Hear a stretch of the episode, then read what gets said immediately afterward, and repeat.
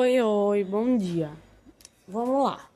Atividade física regular é uma das melhores ferramentas para a prevenção de diversas doenças e promoção da saúde. No caso do combate ao estresse, não é diferente. Há uma relação direta entre atividade física e relaxamento.